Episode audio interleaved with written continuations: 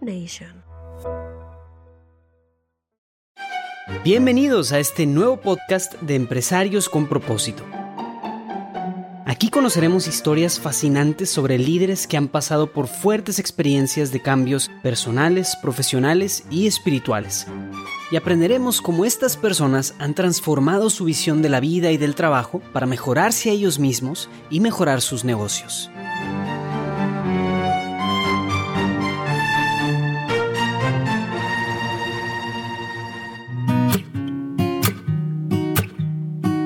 Bienvenidos a un episodio más de Empresarios con Propósito, el podcast en el que el empresario His Work Julio Bayona y un servidor Armando del Bosque le damos la bienvenida a otros empresarios His Work. En esta ocasión, la empresaria Mary Beth Sutkowski, dueña y directora general de Paragon Clinical en Chicago, en Estados Unidos. Bienvenida Mary Beth. Maribeth, es un placer para nosotros tenerte el día de hoy, de verdad muchísimas gracias. Creo que ha sido un mes de celebración espectacular, hemos tenido unas entrevistas preciosas con empresarias, mujeres empresarias, eh, que nos han dejado mil y muchas enseñanzas, de verdad, muchas gracias a ellas, a ti de nuevo por participar el día de hoy. Obviamente seguiremos trayendo más mujeres empresarias y, que todos los episodios de este mes pues, fueran de, mujeres empresarias y, creo que lo logramos de verdad una, de una manera muy espectacular con las invitadas que tuvimos. Cuéntanos un poquito, ¿quién es Mary Beth? Ok, claro que sí. Bien, soy del medio oeste de Estados Unidos. Pasé la mayor parte de mi vida en el medio oeste, desde Michigan hasta Illinois. Crecí allí y realmente encontré a mi esposo allí. Hemos estado casados durante 20 años. Hice todo mi entrenamiento allí. Fui enfermera por muchos años y luego me convertí en médica y he estado ejerciendo la medicina durante 38 años. De hecho, me estoy dando cuenta de la edad que tengo, pero recientemente me convertí en propietaria de un negocio hace nueve años realmente y lo he disfrutado mucho cada momento. Soy una madre orgullosa de mis dos hijos, Danny y Jonathan. ¿Qué hace, qué hace tu compañía? Claro, mi empresa es un grupo de proveedores médicos, enfermeras, practicantes. Asistimos a los ancianos, vamos a un centro de atención para brindarles atención médica a la población desatendida y brindamos visitas diarias a las personas que necesitan atención para prevenirlas. Realmente si están enfermos, pues que puedan continuar con sus vidas y tener una vida digna. Eso es lo que hacemos. Cuéntanos un poco la historia, y para eso yo creo que tienes que decirnos un poco de, la historia de la compañía. ¿Cómo es que al mantener tus valores lograste llegar a tener la empresa que tienes hoy? Y lo pregunto porque vemos que muchos de los empresarios que hemos tenido aquí visitándonos, es una compañía que empezó alguien más en su, familia, ellos se lo han retomado, o ellos a partir de cierta oportunidad de negocios la, la fueron construyendo, pero específicamente nosotros queremos saber cómo al poder uno mantener esos valores que te identifican es que se logra tomar una oportunidad de negocios, que es una historia espectacular la que nos vas a contar, para poder ser siempre fieles a esos valores que se tienen. Sí, tenemos cinco valores fundamentales en Paragon, pero uno que quiero resaltar aquí es cómo realmente creo que adquirí la empresa a través del valor fundamental de la integridad. Yo me uní a la empresa como parte del personal, pero llegó un momento en el que teníamos un cliente que tenía 10 asilos de ancianos y llegaron a conocer mi rol pero luego también empezaron a conocer a mí, trabajando directamente con ellos, ayudándolos a resolver sus problemas. y me convertí en alguien en quien siempre podían confiar y desarrollaron en mí mucha confianza.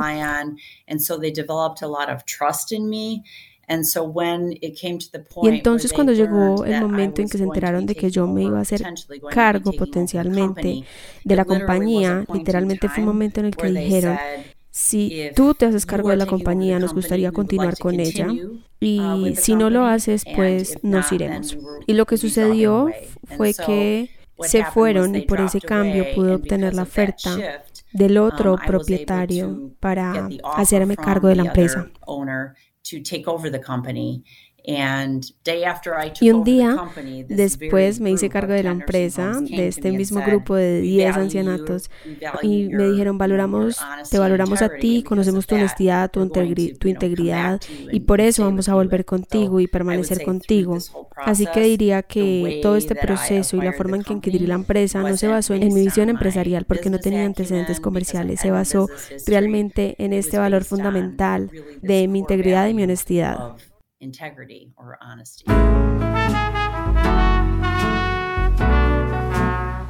¿Los valores de la empresa que tienes actualmente se tenían en la empresa anterior? No, no, no eran así, por lo que estos son valores fundamentales que iniciamos después de que me convertí en propietaria, así que estaba practicando este valor fundamental antes de que lo llamáramos un valor fundamental de la empresa, por lo que nuestros valores fundamentales ahora son compasión, integridad, excelencia clínica, profesionalismo y esperanza.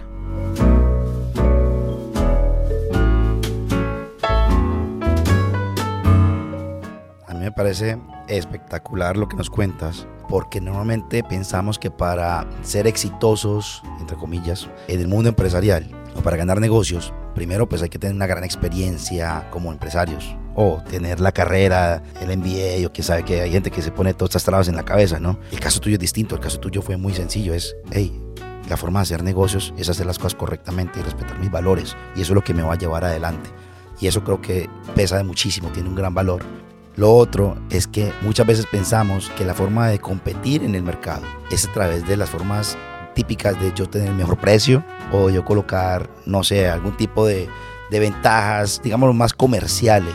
Pero pocas veces basamos esa competitividad en el mercado en nuestros valores que nuestros valores sean los que nos diferencian y dan el valor a la compañía frente a la competencia. Ahora, lo que me gustaría nos explicar un poquito más para que la gente pueda entender, o los que nos escuchan puedan entender, es específicamente darnos un, caso de lo que tú sí hacías ceñido al valor de la integridad versus lo que puede suceder en tu industria de otra persona, otra compañía que no aplique el valor de la integridad.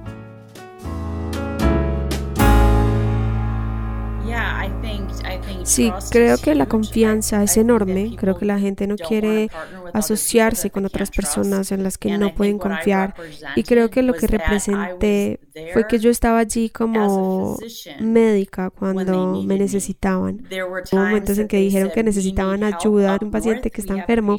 Nuestro médico no está allí o por cualquier motivo y yo nunca diría que no diría que está bien, lo resolvería y me subiría a mi auto e iría y ayudaría al paciente y los ayudaría a ellos. Así que ellos se dieron dando cuenta de que yo era alguien confiable, con quien se podía contar y que les brindó una atención excelente y cumplieron su necesidad cuando la necesitaban. Así que creo que toda la dinámica les permite desarrollar una confianza realmente profunda en mí, por lo que no se trata tanto de un PowerPoint elegante o conocer la perspicacia comercial y mostrar todos los números perfectos en una diapositiva, sino que se trata de remangarse y poner su corazón y el alma en ello y mostrarle a la gente que estarás ahí cuando ellos lo necesiten. Y eres un gran ejemplo de, de lo que estás diciendo. De si, bueno, si yo digo que mi valor es la integridad como uno de mis valores principales, en lo que yo digo, eh, basado en esa integridad, pues tengo que vivir a ese estándar cada minuto. Y no solamente yo, o sea, no solamente el empresario, sino que tienes que asegurarte que todas las personas de tu compañía, además, vivan a ese nivel de ese estándar. ¿Cómo has hecho para llevar esos valores más allá de Mary Beth e impregnarlos en los demás colaboradores de tu compañía.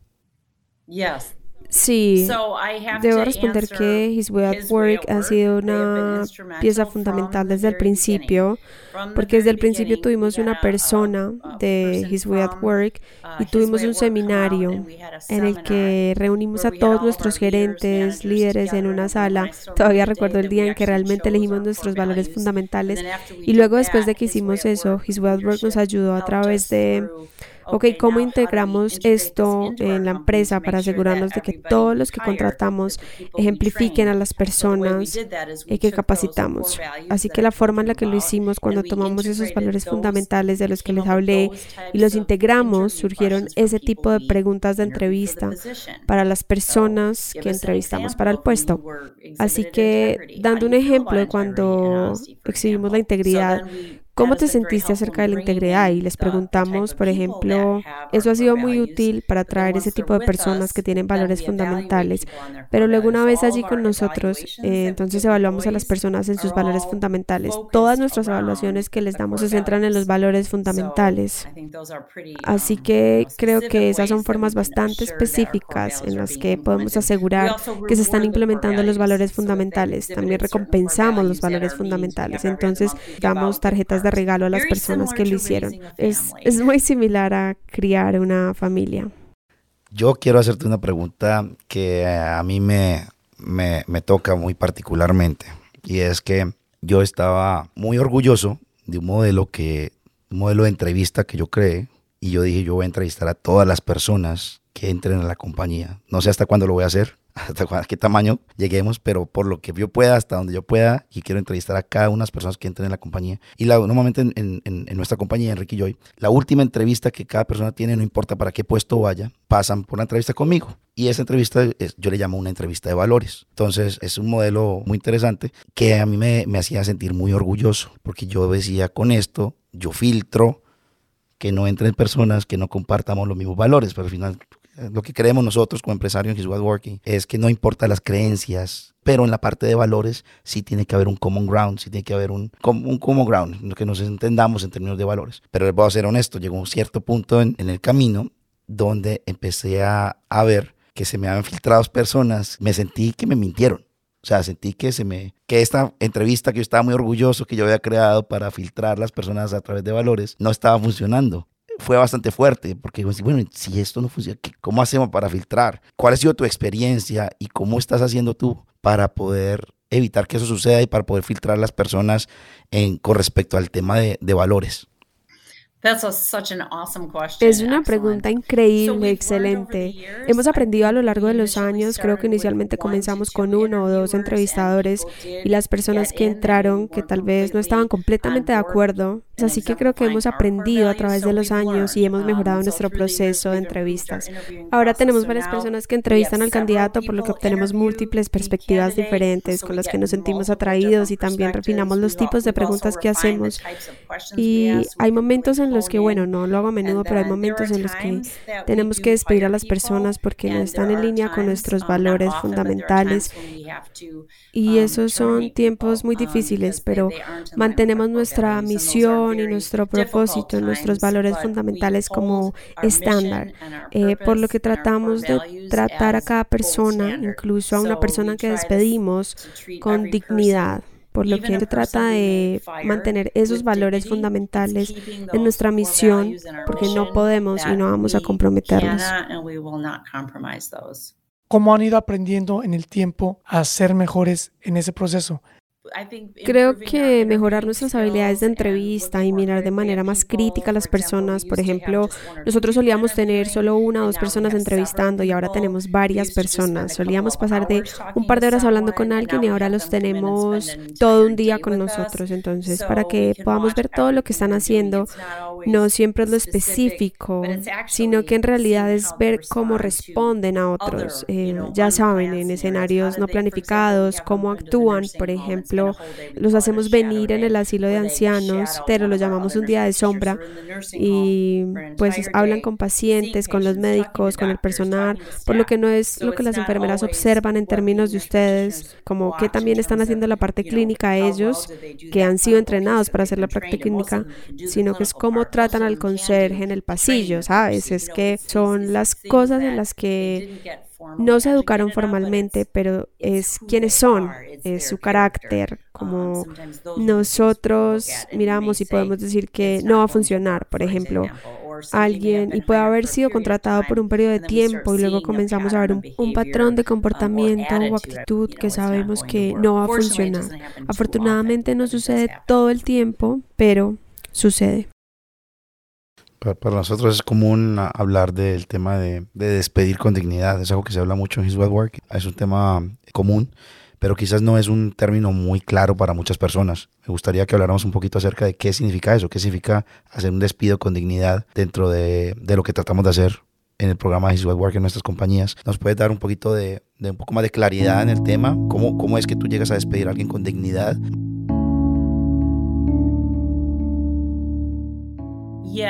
Sí, tenemos un proceso de evaluación, especialmente para las personas más nuevas que son valoradas con más frecuencia, eh, por lo que es difícil cuando llega el punto en que tiene que dejar ir a alguien, tratamos de darles todas las oportunidades posibles, pero si vemos que el comportamiento no está cambiando y no están abiertos al cambio y se están volviendo resistentes y vemos que lamentablemente aparece la palabra arrogante porque ese tipo de actitudes son venenosas.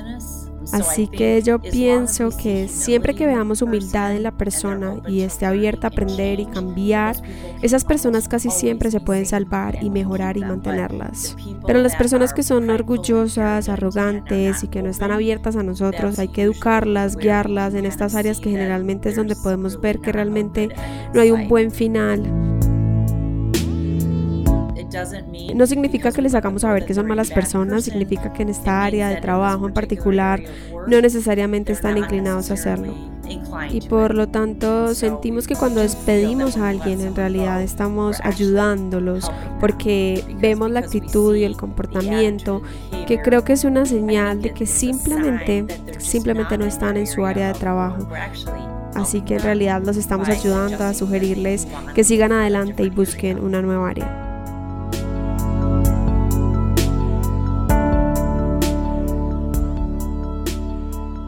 Mary Beth, en particular, danos ejemplos específicos de cómo has hecho algún despido y qué pasos has seguido que sientes tú que dan dignidad al proceso. Sí, creo que todo está en la forma en que lo haces y creo que hay una manera y personalmente he tenido que tener conversaciones con la gente para dejarlos ir y creo que la forma es simplemente pensar en cómo Dios se preocupa por su gente con amor. y creo que es simplemente comunicar quiénes son, no se trata de su papel en nuestra empresa en particular, es mucho más grande que eso. y entonces creo que cuando hemos tenido éxito como cuando pudimos comunicar ese tipo de mensajes me está ayudando a comprender que esto es solo una pequeña parte de su vida y que muchas veces las personas terminaron realmente en un lugar muchísimo mejor para ellos. Bueno, justo ahorita estamos hablando con una empresa que está dejando ir a un, un ejecutivo clave. Y como un denominador que hemos visto en las empresas que lo hacen bien, es como nos dice Mary Beth Rutkowski, hacerlo con cariño. No es nada más, aquí está tu paquete de compensación, ya te estoy dando mucho dinero, ya tienes que estar contento, ¿no? El dinero se les va a acabar.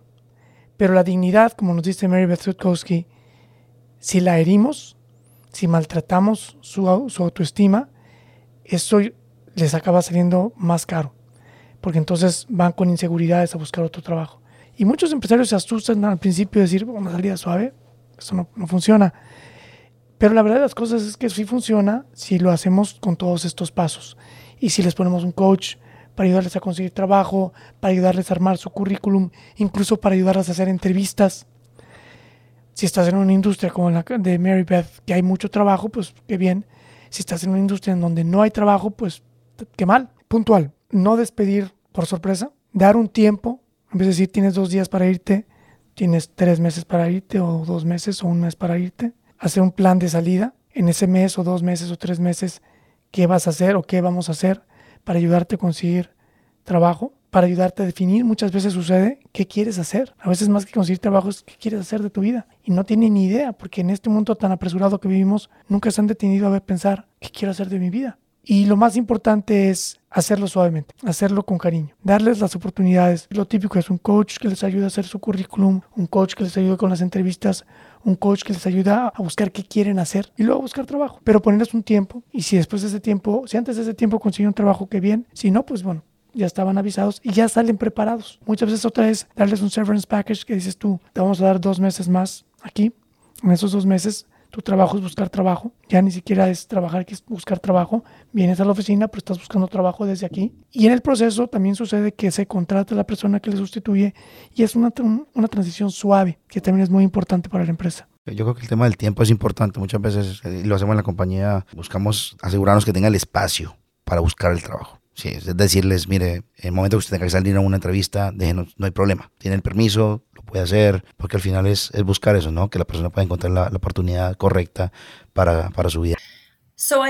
Sí, creo que la idea general de todo el proceso, cuando empezamos a notar que había un problema, creo que probablemente era una comunicación um, frecuente y darles muchos feedback. Así que incluso antes del día que llegaron, cuando tuvimos que despedir a alguien para que no fuera como si no entendieran, y luego de repente recibieron una carta que decía que estaban um, despedidos, les dimos seguimiento con frecuencia y todo el camino. Señaláramos cuáles eran sus deficiencias, les ofreciéramos tutoría en un área en particular para que llegue el punto de que vimos que no iba a funcionar, pues les comunicamos con el mismo cuidado um, constante de que cuando en realidad tengamos que despedirlos, sintieran y aún sintieran incluso que cuando se fueron a una compañía en la que todavía les importaba. Ahora tengo una pregunta para ti, Mary Beth Sotowski, otra vez. Eh, tú nos dices que en la industria en la que estás hay mucha demanda de, de enfermeros o enfermeras y que por lo tanto, pues cuando alguien sale no es difícil que encuentre trabajo. Pero si hay mucha demanda de enfermeros, enfermeras, ¿qué sucede con la rotación? Es decir, tú tienes menos rotación de la industria porque la gente que está en tu empresa se quiere quedar por la cultura empresarial, porque como dices, se podría ir fácilmente porque hay mucha oferta de trabajo. Sí, esa es una pregunta que es muy relevante en este momento, especialmente con COVID y post-COVID. muchos registros de enfermeras y otros proveedores de atención médica han dejado la industria específicamente en hogares de ancianos porque no quieren estar expuestos a COVID, todos los pacientes moribundos. Nos hemos dado cuenta de que es un um, desafío porque ahora muchos proveedores han dejado el campo y se van a diferentes áreas, por lo que nuestra competencia ahora son los salarios y buenos beneficios para atraer a estas personas. Algo que notamos recientemente en los últimos meses, em, hemos vuelto a contratar al menos de 3 a 5 para comenzar nuestras prácticas de enfermería y puedo decirles que cada uno de ellos podrían irse con otro competidor que les ofrece miles de dólares. Eh, ellos dicen que quieren volver porque se sienten queridos en nuestra compañía. Y muy recientemente um, mi esposo y yo hemos estado hablando sobre lo importante que es eh, preocuparse por los empleados. Respondiendo a su pregunta, lo que hacemos diferente es que nos importa. Eh, estamos viendo porque nos preocupamos. ¿Cómo ha sido tu proceso? Y cuéntanos qué fue, si ha habido algo en, tu proceso ¿Qué te llevó a este punto? ¿Alguna vivencia? ¿Algo que te, te acercó más a Dios y que te ayudó a pensar en que era importante tener a Dios o abrirle las puertas a Dios de tu, de tu compañía? Creo que para dar una respuesta a esto tengo que darle todo el crédito a Dios. No es algo que humanamente haya decidido hacer. Eh, siempre he tenido una relación muy profunda con Dios desde que tenía siete años. De hecho, estaba pensando en mi primera comunión cuando realmente supe literalmente que Dios estaba conmigo. Incluso estaba en una canción que recuerdo haber cantado en mi primera comunión y todavía la recuerdo. El momento en que estaba sentada afuera en un patio de recreo con un grupo de niños y estoy con el Señor. Um, Dios ha estado conmigo y no habla por medio de tornados o huracanes. A veces es silencioso y sutil y creo que de esa manera trae personas a tu vida y situaciones y todo lo que tienes que hacer es ser dócil y estar abierto a escucharlo. Así que para nosotros no planeé esto en absoluto. La compañía literalmente vino a mí casi en bandeja de plata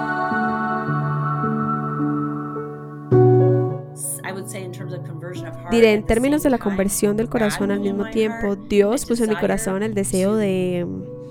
Eh, no un deseo, me di cuenta de que había una brecha supongo que la llamaría así, que Dios puso en mi corazón para darme cuenta de que en el lugar de trabajo Dios no estaba allí. Y recuerdo conducir por la autopista yendo al trabajo, viniendo del trabajo, recuerdo mirar hacia los edificios con todas las luces encendidas, mirar hacia los hospitales con todas las luces y estaba pensando que todas esas personas todavía están en el trabajo y todavía están en el hospital y todavía están trabajando. Eso es mucho tiempo que la gente pasa en este lugar. ¿Y qué pasa si no pueden eh, llevar a sus hijos a la iglesia? Entonces, lo que puedo decir es que mi conversión aquí vino de hacer esa pregunta y llenar ese vacío de quién cuidará de todas esas personas en el trabajo. Fue así de simple.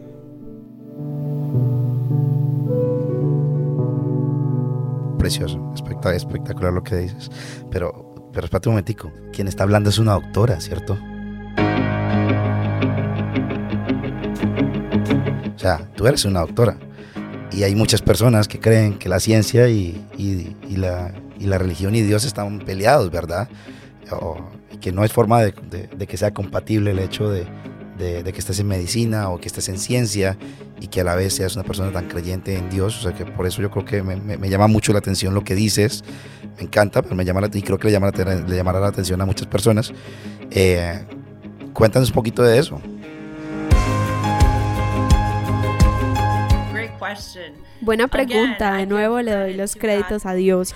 Así que recuerdo el día que estaba en la Facultad de Medicina y el primer día que entramos en el laboratorio de cadáveres, que íbamos a comenzar nuestra clase de anatomía, fui a la Escuela de Medicina Católica, así que antes de comenzar nuestra clase de anatomía, oramos, oramos por todas las personas y almas que donaron sus cuerpos a la ciencia para que podamos aprender a cuidar mejor a las personas. Y recuerdo que durante ese tiempo se abrieron los cuerpos y realmente es extraño el hecho de que esto fue un diseño de, lo, de Dios, pero este fue un diseño tan hermoso.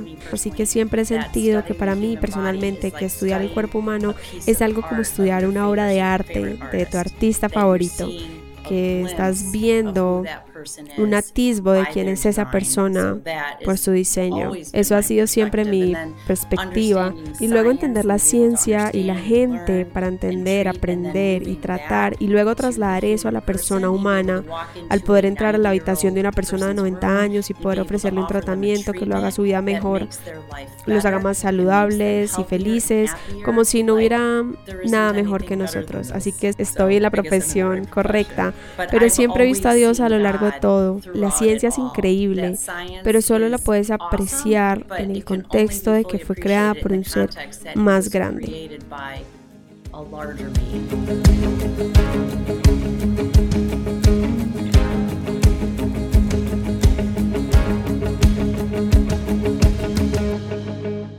¿Cuál es el propósito de Paragon Clinical? Nuestro propósito es brindar una excelente atención clínica para estas personas mayores y vulnerables en hogares de ancianos y en el contexto en que podemos brindar eso a las personas, el contexto en el que queremos brindar un entorno de atención para los empleados o clientes eh, y todos con los que tenemos contacto. El propósito superior es glorificar a Dios mediante la promoción de la dignidad de la persona humana y lo hacemos brindando una excelente atención médica y amor por las personas con las que entramos en contacto. Incluso nuestros clientes conocen al personal de enfermería, al director de enfermería. Todos en todo este entorno necesitan amor y apoyo. A veces los pacientes absolutamente, pero nuestros clientes también necesitan apoyo, especialmente en este momento de COVID. Ahora, ¿cuál es tu pensamiento? ¿Cuál es tu opinión con respecto al aborto y en qué momento empieza la vida. Como mujer de, como mujer de ciencia, danos tu, tu opinión, por favor. Sí, creo que la vida comienza en el momento de la concepción y creo que Dios es soberano y tiene un control completo y absoluto sobre la vida. incluso como científicos y médicos podemos ser capaces de entender algo de la vida y la ciencia y la salud y la muerte pero la determinación de cuándo comienza la vida en el valor puro de la vida no es de nuestro dominio, incluso los médicos tienen límites y debemos respetar y estar con Dios, que fue quien nos permitió participar realmente en una porción, en una pequeña porción de su sabiduría y su conocimiento. Yo tengo que reconocer que este episodio para mí es muy, esta conversación que estamos teniendo es muy emocionante, porque mi hija, que quiere ser doctora, neurocirujana, es su sueño, a la vez está muy cerca de Dios y muchas veces pueden pensar en cómo van a reconciliar esas esas dos partes, su parte espiritual y su parte profesional. Quiero aprovechar para pedirte, primero que todo, para dedicarle a ella este, este episodio con, con, mucho amor, porque sé que a ella y a todas las personas quieren seguir este sueño de ser doctores, y, pero sin dejar de lado su fe y además ser empresaria. Me gustaría también pedirte que les des un consejo a estas personas de cómo poder lograr ese balance y poder lograr mantener su vida espiritual, su vida fuerte, su amor a Dios, pero también en ser exitosos profesionalmente. Sí, mantente cerca de Dios y todo lo que creo que he aprendido a través de los años, especialmente más recientemente, es que el grado en que podemos trabajar para Dios en esta tierra y promover sus valores y quién es Él, es el grado en que estamos unidos y cerca de Él. He descubierto aún más recientemente que cuando más esté conectada con Dios en la oración y el tiempo a solas y la consistencia, es el grado en el que Él logrará a través de mí y me permitirá hacer lo suyo. Yo ingresé a una escuela de medicina, una buena escuela de medicina y entré. Y eso no tiene nada que ver conmigo, tiene todo que ver con Dios. Así que si te mantienes cerca de Dios en oración y luego tu relación con Él, Él nunca te fallará. Él te guiará y estará contigo a través de todos los desafíos, todos los niveles en los que puedes confiar y puedes confiar en Él. Ese sería mi consejo. Una pregunta adicional es, ¿qué le dirías a la gente sobre His Way at Work, la gente que está pensando o considerando traer o reconocer la presencia de Dios en sus empresas y que están ambivalentes? Les diría que se animen, que no tengan miedo. Creo que fue el Papa Juan Pablo quien habló bastante sobre eso, pero creo que lo que hemos aprendido a través de nuestra asociación con His Way Work, como lo dije, ha sido el apoyo que tiene, lo que nos ha dado, la dirección y el agarre. Creo que eso nos permitió tener el coraje de ser audaces para Cristo en el lugar de trabajo. Seguimos adelante y contratamos al capellán corporativo, ponemos a Dios en las tarjetas de presentación, oramos antes de nuestras reuniones. y hasta este punto nunca he tenido un empleado que renuncie porque hablamos de Dios. Todo es una invitación, pero tenemos estudio bíblico, oración antes de las reuniones, hablamos de Dios libremente Recientemente envié un correo electrónico a mis empleados para tener un momento de oración para Ucrania y no dudé en hacer esto. No me habría sentido de esta manera y ni siquiera habría pensado en tal cosa hace 20 años. Así que creo que anímense, sean audaces y confíen en que Dios nunca dejará de aparecer por ustedes si ustedes se presentan para Él. Creo que His Way at Work ha sido una herramienta fundamental para ayudarnos a llegar hasta este punto. Lo que hemos eh, aprendido de Mary Beth Sutkowski el día de hoy es que los valores de las empresas son la roca, la piedra angular. Y en el caso de Paragon Clinical, fueron sus valores la piedra angular para despegar la empresa, específicamente honestidad e integridad.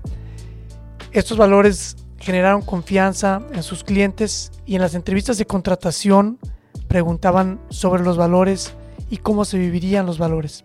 Para la mejorar la contratación dedican cada vez más tiempo y evalúan más frecuentemente a los empleados nuevos. Cuando se hace necesario un despido, se hace con dignidad, lo que significa se le trata de hacer mentoría. Y nos contesta Mary Beth que ciencia y fe solo puede ser apreciada en el contexto de que Dios es el creador de todas las cosas. Pues el gran mensaje de que seamos be bold, en español, ¿cómo se dice bold? Bold es más, como ser más muy fuerte, ser, o sea, tener mucho coraje, tener una gran decisión, por decirlo así, para reconocer a Dios y para hablar de Dios y para comunicar a Dios y a Jesucristo ante todos y en cualquier situación y mucho más en nuestras compañías. Creo que es un bello mensaje. Y vivir nuestra fe dentro de la empresa con respeto y que Dios siempre se encarga de que nos vaya bien. Así es. Mary Beth, una vez más, muchísimas gracias por estar el día de hoy con nosotros. Fue un placer tenerte. Sé que eh, nuestra audiencia va a disfrutar muchísimo esta conversación.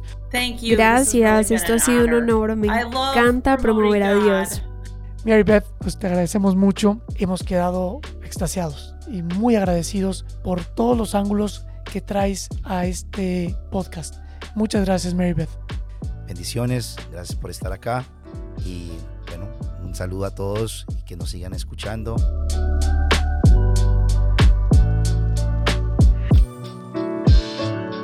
Si les gustó esta historia, no olviden darle me gusta y compartirla con amigos y familia. Empresarios con propósito es un podcast producido por Julio Bayona y Armando del Bosque. Nos pueden escuchar cada martes en su reproductor de podcast favorito. Gracias por escuchar.